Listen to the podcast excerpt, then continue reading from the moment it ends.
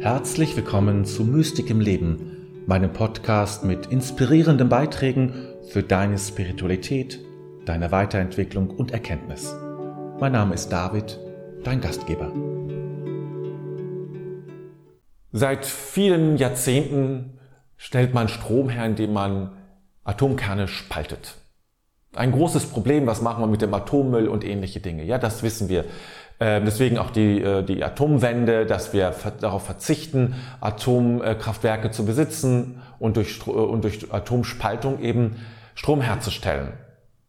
Weil wir eben nicht wissen, wohin wir den ganzen Müll und das alles unseren die nach uns überlassen müssen. Und das müssen wir reduzieren zumindest. Wir können es leider nicht mehr verhindern. Die andere Version wäre ja Atomfusion. Man arbeitet dran. Es ist gar nicht so einfach, mehr Energie rauszubekommen, als man vorher reinstecken muss. Und es ist eine Menge Energie, die man reinstecken muss, damit das geschieht. Wenn es aber geschieht, dann ist es eine saubere, wie man so sagt, ja, eine saubere Art, Energie herzustellen, die uns ja unendlich zur Verfügung steht. Warum erzähle ich das?